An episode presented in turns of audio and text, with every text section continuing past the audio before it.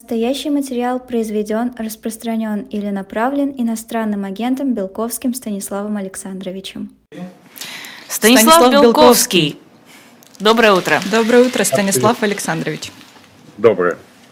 А, Давайте начнем с Касьянова. Его признали иностранным агентом, что вообще-то звучит довольно странно, учитывая, какое отношение он имел к российской власти. Как так? В Неужели... начале пути поддержал Путина целых Да, а четыре он взял... года. Неужели Путин забыл старого друга? Ну, вы знаете, как старый друг это вообще не политкорректное высказывание, надо говорить давний друг. Потому что кто старый, а кто молодой, это вопрос очень субъективный и относительный. Но прежде, с вашего позволения, прежде чем мы перейдем к Михаилу Михайловичу Касьянову, я хотел бы, вы знаете, как на поле чудес, если вы когда-нибудь видели такую программу, пользуясь случаем, передать привет горячий и большую благодарность человеку еще более масштабному, чем Михаил Михайлович Касьянов, а именно Елизавете Лузерсон, с которой мы провели такие незабываемые эфиры прямо в этой программе. Она была важным эротическим камертоном, на мой взгляд, этого утреннего шоу, поэтому, так сказать, ну, Спасибо за то, что вы были с нами, Елизавета. Я считаю, что, в общем, это большая утрата для всех нас. э, То, что сейчас здесь нет в этом эфире, но, впрочем, это не мое дело. А Михаил Михайлович Касьянов, ну, это огромное счастье, что, наконец, такую масштабную фигуру объявили иноагентом, потому что я все ношусь с идеей союза иноагентов. И как раз Михаил Михайлович идеальный кандидат на роль его председателя. Мне всегда представлялось, что оптимальный кандидат на пост президента Российской Федерации от Союза иноагентов – это Максим Александрович Галкин, ибо здесь он вполне соотносится с э, Владимиром Александровичем Зеленским. Э, ну, Их судьбы во многом похожи, при том, что Максим Галкин, в общем, где-то местами и временами даже более глубокая фигура, чем Зеленский. Э, Хотя, естественно, на его долю пока, к счастью, не выпало таких жестких испытаний, как э, в судьбе украинского президента. А, ну, Михаил, с Михаилом Михайловичем пути Владимира Владимировича разошлись еще в 2004 году. Э, Если мы помним, э, его сняли за, с поста премьер-министра потому, что Владимир Владимирович заподозрил Михаила Михайловича в президентских амбициях и попытках сорвать президентские выборы 2004 года.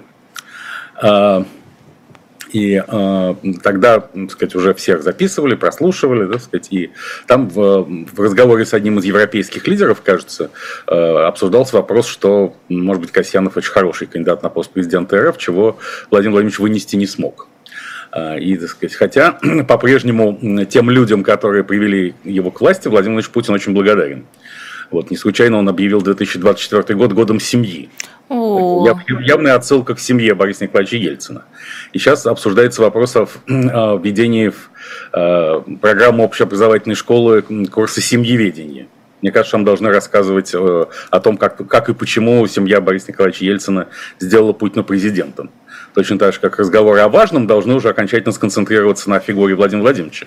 Потому что что в России есть важного, кроме него? а вы не понимаете, все есть Владимир Владимирович. Любое явление в стране есть президент. Безусловно, поскольку вот в режиме абсолютной монархии, в которой мы живем, э, он является и светским, и духовным лидером, как Саудовская Аравия или как Папа Римский в э, Римо-католической церкви. И поэтому мне кажется, что ну, план э, того, как Владимир Владимирович Путин положит конец войне в Израиле, очевиден.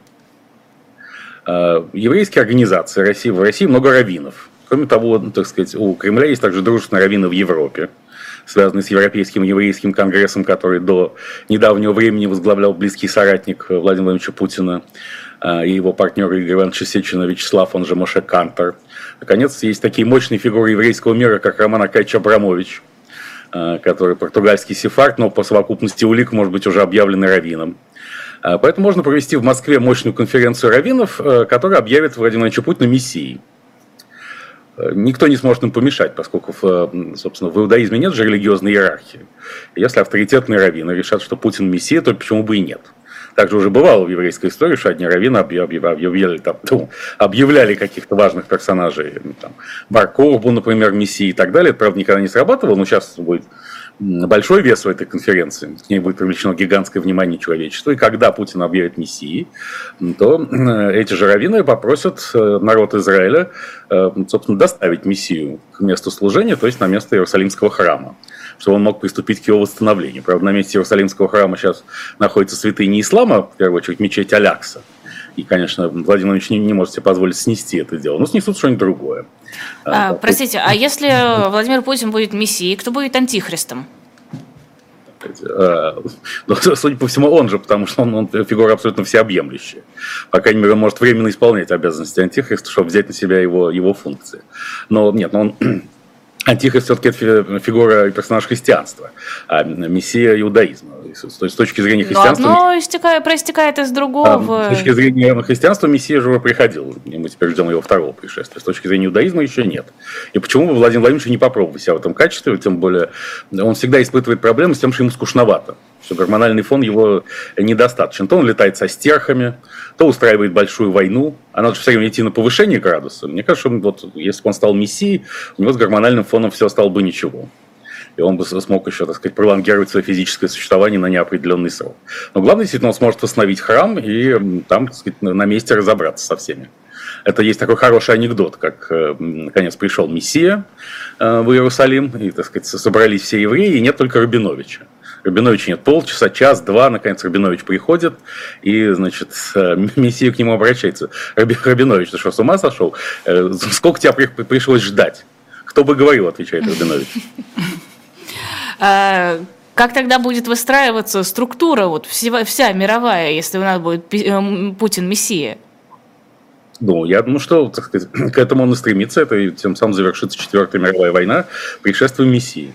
Знаете, как Тут вся мировая, все должны постниться перед ним. Ну, конечно, это не имеет отношения к восточным религиям, где, ну, так сказать, этого Машеха не, так сказать, не, не очень обратят внимание, но потому что как пойдет.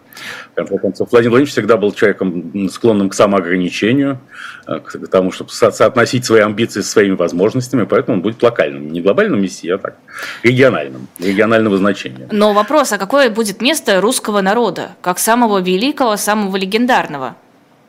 Место русского народа понятно где. Это уже объясняют ему около года в рамках спецоперации Z. Историческая миссия, не миссия, а миссия русского народа стоит в том, чтобы умереть за миссию, то есть Владимир Владимирович Путин. Потому что чем, чем еще русскому человеку заняться, правильно? Как только его покидает мысль о смерти за Владимира Владимировича Путина, он начинает пить, употреблять наркотики, ударяться в другие формы антисоциального поведения. Э, поэтому, а когда его посещает мысль умереть за Владимира Владимировича Путина, он становится совершенно другим человеком.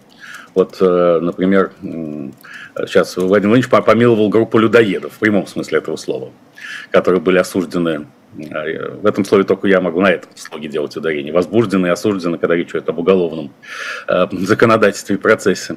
Э, людей, осужденных за убийство и каннибализм на долгие сроки, помиловали, они отправились на фронта спецоперации Z, чтобы стать героями. Знаете? Но поэтому уже пришло время снимать, мне кажется, фильм э, «Молчание ягнят 2». Вот Никита Сергеевич Михалков мог бы этим заняться, потому что тут понятно становится глубокая метафора в названии. «Молчание ягнят» – это молчание русского народа, который долго молчал, пока его не возглавил лично Мессия.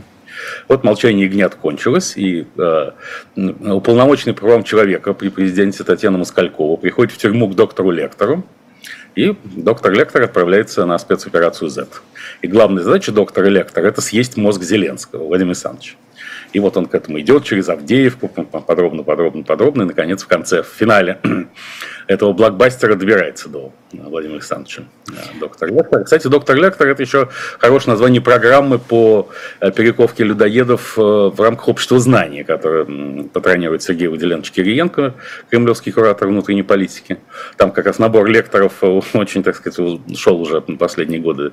Тоже дефицит кадров большой, как в системе МВД, если вы обратили внимание, что министр внутренних дел Владимир Александрович Колокольцев написал письмо Владимиру Путину, оно опубликовано в телеграм-канале Белковский, который делает искусственный интеллект, Эм, о том, что критический катастрофический некомплект, дефицит кадров в системе МВД. Если так пойдет дальше, то МВД не сможет выполнять свои конституционные обязанности. И, видимо, примкнет к восставшему народу, не обязательно российскому, а какому-нибудь. Вот. И тут как раз опыт спецоперации Z тоже вполне годится. Эм, что надо взять несколько десятков тысяч осужденных по, за тяжелые преступления, в основном убийство, изнасилование, а, людоедство, оно же каннибализм, и направить в органы внутренних дел, потому что именно эти люди знают, что нужно русскому человеку и как с ним обращаться в условиях абсолютной монархии. Они, безусловно, решат все проблемы системы МВД. Кстати, вместе с семьеведением я бы предложил ввести в школьную программу курс людоведения. ну, изучение человека. Вообще-то трех предметов достаточно. Разговор о важном, то есть о Путине, семьеведение, рассказ о том, как он пришел к власти, поскольку это, э, коль скоро он мессия, это сюжет библейского значения, не так ли? Э, вообще это вот э, семьеведение должно стать частью изучения священного писания. И людоведение. И на этом, собственно, пора заканчивать. А, а то перегрузки большие в системе образования возникают. А, но здесь нужно быть осторожными, в том числе с каннибалами, которых отправляют на фронт, поедать мозг Зеленского. Мы помним историю Кука. Кто съест его, тот там сильным станет, смелым. Также новый Зеленский народится. Ну вот, значит, лектора. Это рассчитано, что президентом Украины, то есть финал и главная цель спецоперации Z наконец станет ясной. Президентом Украины становится доктор Лектор. Угу. Ну, в общем-то, хорошо, ладно, логично. Он, он же, помните, его звали Ганнибал, Лектор, Ганнибал у ворот. Вот, это, Кстати, Станислав Александрович, а, о разговорах о важном. Тут у нас э, в последнее время в разговорах о важном стали пиарить такую выставку «Россия», которая проходит на ВДНХ. Возможно, вы слышали про эту замечательную ну, выставку. А, и, естественно, там все оды нашей беспилотной техники, строительству Крымского моста, а, Родина мы готовы защищать. Ну, в общем, все в лучших традициях разговоров о важном. Скажите, пожалуйста, вы хотели бы посетить выставку «Россия» и поделиться э, впечатлениями в, своем... Все, я потеряла. Что я хотела? А, я хотела, в общем, про... Я с удовольствием, я с удовольствием посетил бы выставку «Россия», но меня не пускает Вячеслав Викторович Володин, спикер Государственной Думы, который э, как раз на днях заявил, что релакантам лучше не соваться обратно в Российскую Федерацию. Я думаю, что так оно и есть. Э, потому что, ну, так сказать, вот певец Шарлот, я к стыду своему, правда, не знал о его существовании, что роднит меня с Дмитрием Сергеевичем Песковым, высочайшим пресс-секретарем. Что-то у нас общее есть. Чтобы мы не знали, что они певца Шарлота. До недавнего времени я не знаком с его творчеством, но, но судьба этого несчастного показательна. Ему сказали, что он вернется в РФ, принесет извинения на камеру и дальше пойдет спокойно заниматься своим творчеством. Но в крайнем случае отсидит 13 суток по административной статье, а тут уже ему выкатили две уголовные статьи. За героизацию нацизма, кажется, и за дискредитацию вооруженных сил. И, в общем, да, поэтому Вячеслав Викторович Володин прав. Он вообще наш человек, он предупреждает, он правильно. Он, так сказать, вот если вас взяли в заложники, подмигните. Вот Володин ведет себя именно так он именно очень четко посылает сигналы, что он должен делать и что, чего релакант делать не должен. Поэтому пока я готов только виртуально посетить выставку России. Мне кажется, это, кстати, хорошая... Я потеряла свою мысль, господи, какой позор. А, мне кажется, это, кстати, хорошая мысль сделать виртуальную выставку а, Россия для как раз для тех, кто релацировался. Кто и, разлучен да, с родиной. Разлучен и может удаленно восхититься, насладиться а, и цитатами Путина, и нашими достижениями. Будет ли это мета России? Ну, мета-Россия это не будет, но такой виртуальной дополненной реальностью в метавселенной это вполне может быть. Э, тем более, собственно, там, там же, так сказать, все э, павшие бойцы спецоперации Z могут прийти прямо на выставку, правильно, поскольку, что им мешает? Э, их в метавселенной-то жизнь может продолжаться сколь угодно долго. Здесь же вот был скандальный инцидент, он же и прецедент, а, кстати, инцидент и прецедент – это неплохое название для зубной пасты. Я это понял только сейчас. Вместо президента? Нет, президент тоже хороший. Ну, там же вот, ну, если кончается на дент, это же зубы, да? все, что на дент кончается, это не, неплохое название для зубной пасты, безусловно. А, кстати, который надо выдавать бойцам спецоперации Z, она же и э, продукт питания. То есть чистишь зубы и сразу получаешь достаточное количество калорий, чтобы больше не думать о удовлетворении своих насущных потребностей. Так вот, в Пензе, кажется, да, мэр Пенза выступил против того, чтобы на школах вешали мемориальные доски выпускников, погибших на спецоперации, потому что количество, как говорил попечитель, попечитель богоугодных заведений Земляникова Николая Васильевича Гоголя в «Ревизоре», все как мухи выздоравливают. Вот э, этих мемориальных досок стало такое количество, что уже не хватает стен школьных. И в этот момент школьники могут задуматься, что не слишком ли много потерь а на фронтах, и сказать, так ли все это хорошо. И поэтому, может быть, доски не вешать. Тут, правда, случился большой скандал. Мэру Пенза указали на то, что он не понимает особую роль ветерана спецоперации Z в современной российской реальности, недополненной виртуальной тоже. А, но мне кажется, Лучше просто вот сейчас идут, идет много разговоров о том, что нужно отменить всю реформу российского образования за последние 30 лет, вернуться к неким истокам, которых никто не знает и не помнит, но это не важно. Они как-нибудь придумаются сами собой. Вот тут Никита Сергеевич Михалков снова вещал, он говорит, что без уничтожения всего наследства минувших 30 лет невозможно ничего строить, и он, так сказать, категорически отказывается работать с релакантами, может, потом все кто-то предлагает такое, такое взаимодействие эм, что школы можно, в принципе, передать, э, их объявить ритуальными учреждениями сказать, и присвоить им статус моргов и кладбищ. Там же надо хоронить бойцов спецоперации Z в земле, в школе, в полу. А, да, это вот э, древняя европейская традиция, так сказать, и тут пространства гораздо больше. А главный школьник, ходя по останкам героев спецоперации Z, будет четко всегда помнить, в чем цель системы образования в Российской Федерации в том, чтобы подготовить человека к смерти за Владимира Владимировича Путина. Все остальное уже не важно. Там специальность человека, его какие-то предпочтения гуманитарной ориентации на точные науки. Тот же Вячеслав Викторович Володин во время недавнего визита в Китай указал, что английский язык умирает. Но это он умирает в нем самом, видимо, поскольку он так и не смог его выучить. Но э, сказать, понятно, что, в общем, никакие знания, не сопряженные со смертью за Владимира Владимировича, э, российскому учащемуся не нужны. А он же не будет на фронтах, на украинских фронтах по-английски орать там. Come on. Нет, он, он не будет. Он как-нибудь с, с использованием другой лексики будет себя заниматься своим самоопределением там на фронтах. Поэтому тут российское руководство абсолютно право, просто нужно довести все это дело до логического конца. А, мне очень понравилась новость. Министр транспорта Виталий Савельев жалуется, что 76 российских э, пассажирских самолетов Россия потеряла из-за санкций, потому что они там находились на каких-то стоянках, на ремонте э, за границей и не вернулись обратно в Россию. Посетовал, что Россию-то застали врасплох, вы представляете? Ну, с санкциями, конечно, как же. Э, ну, а Россия потеряла не только 76 самолетов. Я думаю, что у министра транспорта просто на нервной почве в голове мешанин это Ил-76, есть такой транспортный самолет. А если он вспомнил про Airbus 380, то он выяснил, что 380 самолетов Россия потеряла. А из-за санкций, тем больше она потеряла много самолетов, находящихся в России же. Потому что возвращаемся к вопросам людовидения и Ганнибала Лектора, идущего за мозгом Владимира Александровича Зеленского. Многие самолеты в РФ иностранного производства, там Airbus и Боинги, их теперь нельзя официально технически обслуживать и возобновлять им мат-обеспечение, необходимое для полетов, поэтому идет процесс каннибализации.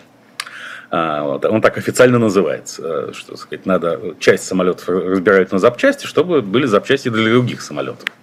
А, на эту же тему еще, по год назад была история, что по-настоящему состоятельные россияне а, теперь покупают не один Майбах, а два. Не один Rolls-Royce, а два. Второй сразу предназначен для каннибализации. Тогда еще, а, в общем, пришла в голову идея, к которой можно сегодня вернуться, что, в общем-то, и каннибализация людей тоже, особенно в свете новомодных трендов, должна рассматриваться, и поэтому все-таки надо разрешить в России многоженство и многомужество, правильно?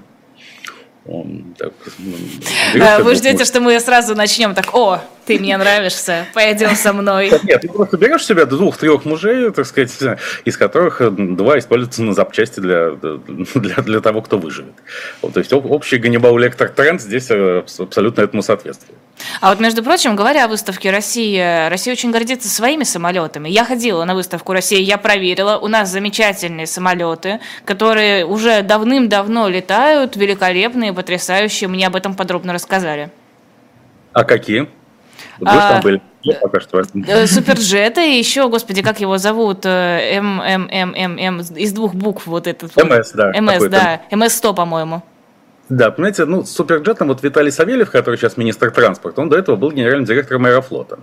Я как человек, который в те, в те времена, сейчас же рейсы Аэрофлот полностью отменены в недружественные страны, а тогда их было много, я часто летал Аэрофлотом, и могу сказать, что, в общем, Аэрофлот, на мой взгляд, при Савельеве, не сочтите это за грубую лесть или скрытую рекламу, был лучшей авиакомпанией в Европе, да. В какой-то момент он превзошел по качеству обслуживания там British Airways или Lufthansa.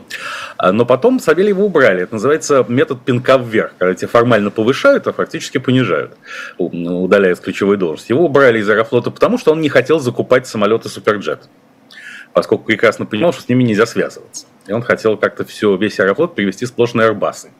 А этого ему не простили, и госкорпорация Ростехнологии, в рамках которой выпускается этот сухой суперджет, его, так сказать, бортанула, и теперь Аэрофлот волен с нулен закупает суперджеты. Ну вот я, что я хочу сказать. Если кому-то доведется вдруг купить билет и обнаружить, что он летит на самолете суперджета МС-21 или, всегда вспомните, что вообще полет на самолете – это огромный стресс. Это огромный удар по здоровью. А, потому что, понимаете, это время не обманешь. Там, если, скажем, 200 лет назад ты добирался из точки А в точке Б неделю, а сейчас добираешься за несколько часов, то ты за это чем-то должен платить, очень важно. В данном случае здоровьем. Так вот, когда самолет взлетает, садится, это все очень э, стресс, стрессогенные процессы. А, поэтому, если вы можете воздержаться от полета, то лучше воздержитесь. И в этом смысле действительно это колоссальный успех российского авиастроения, поскольку оно напоминает нам о том, что если не можешь не лететь, не лети. А, не можешь не лететь, не лети. Чичваркин считает, что Россия уже никуда не полетит. Все, Россия проиграла, шансов никаких нет, будущее у нас мрачное. Согласны ли вы с Чичваркиным? Ну, а, понимаете, это прогноз не оригинален, но он достаточно банален. А нет, я, сказать, ну, я не знаю, знаете, я не, не строю планов возвращения в РФ в ближайшие лет 20. Не потому, что я не хочу вернуться в РФ, я очень хочу и пообщаться с вами уже, наконец, в студии, сходить на выставку «Россия», которая, может быть, будет вечной, если изменить батарейки, да, и так далее, и так далее. Ну, таких практических возможностей не просматривается, я вынужден выстраивать э, свою жизненную стратегию. А мне уже больше 50 лет, и начинать с нуля не так просто, но так вот сложилась жизнь. А, но все равно я оптимист. Все, всякое фигурное катание когда-нибудь заканчивается. И здесь скорее, вот как говорил мой э, старший друг и наставник Карл Густав Юнг, вот всякие такие излияния, это называется экстериоризация внутреннего конфликта. Да, когда, так сказать, на сердце тяжести холодно в груди, помните, ступеням Эрмитажа, ты в сумерках приди а, так вот, где без чего там и хлеба, забытые в веках, Атланты держат небо на каменных руках. Понятно, что если кому-то плохо, то он, ему кажется, что рушится мир. Мне не кажется, что мир рушится. Я преисполнен оптимизмом. Все будет еще хорошо, особенно для таких молодых людей, как вы. Но э, для этого требуется терпение, а терпение всегда было фирменным достоинством и добродетелю русского как раз народа. Знаете, что депутат Султан Хамзаев предложил переименовать многонациональный РФ народ в русский народ.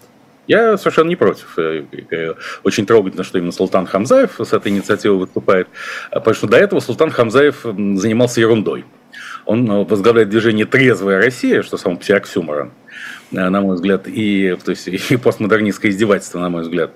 И он все время требовал запретить алкоголь словно забыв о том, что попытки запретить алкоголь всегда в истории исторической, вот в судьбе исторической России были фатальными. Сухой закон ввели в начале Первой мировой войны, со всеми вытекающими отсюда последствиями, включая революцию 17 года. А потом, как мы помним, естественно, наезд на алкоголь был в начале перестройки имени Михаила Сергеевича Горбачева, и чем дело закончилось? Распадом государства тоже. Поэтому то, что Султан Хамзаев слез с алкоголя и перешел на э, вопросы этнонимов, это уже само по себе можно приветствовать. А, с другой стороны, вот если запретить алкоголь, представьте, что начнет писать Дмитрий Медведев. Нет, понимаете, в России так все устроено на протяжении столетий, что то, что запрещено народу, элитам разрешено. Поэтому писательский дар Дмитрия Анатольевича Медведева никак не померкнет и не поблекнет на этом фоне. А я надеялась, что он близок к народу, что он дышит одним воздухом с народом.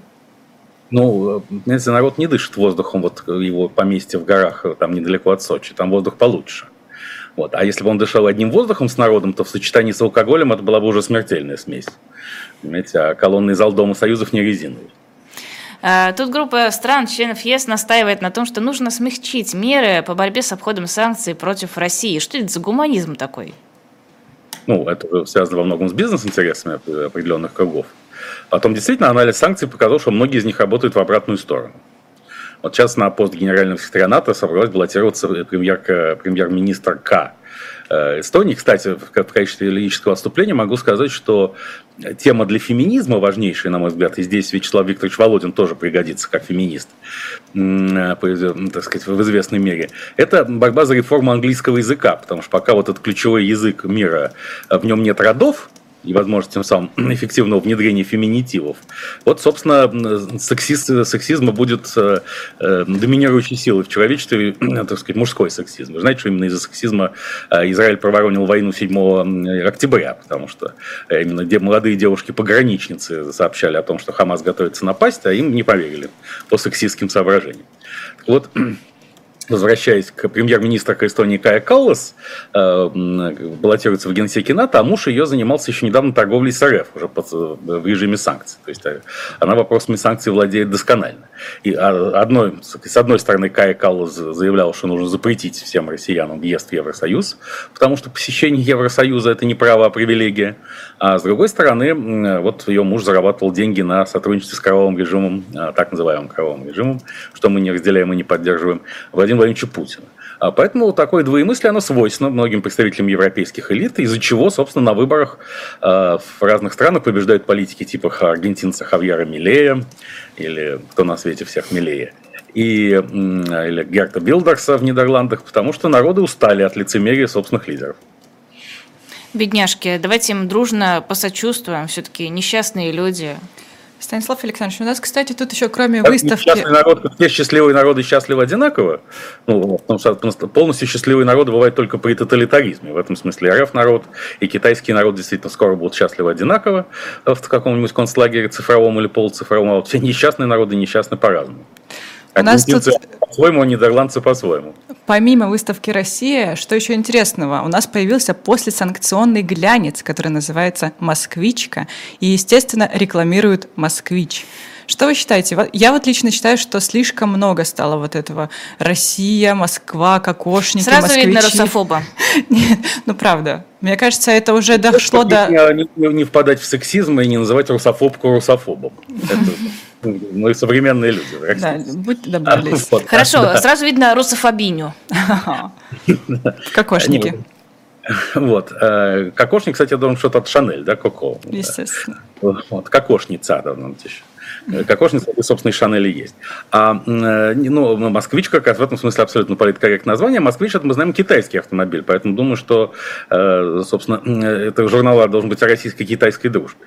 Ну, действительно, кому же рекламироваться в москвичке, как не москвичу, особенно китайскому.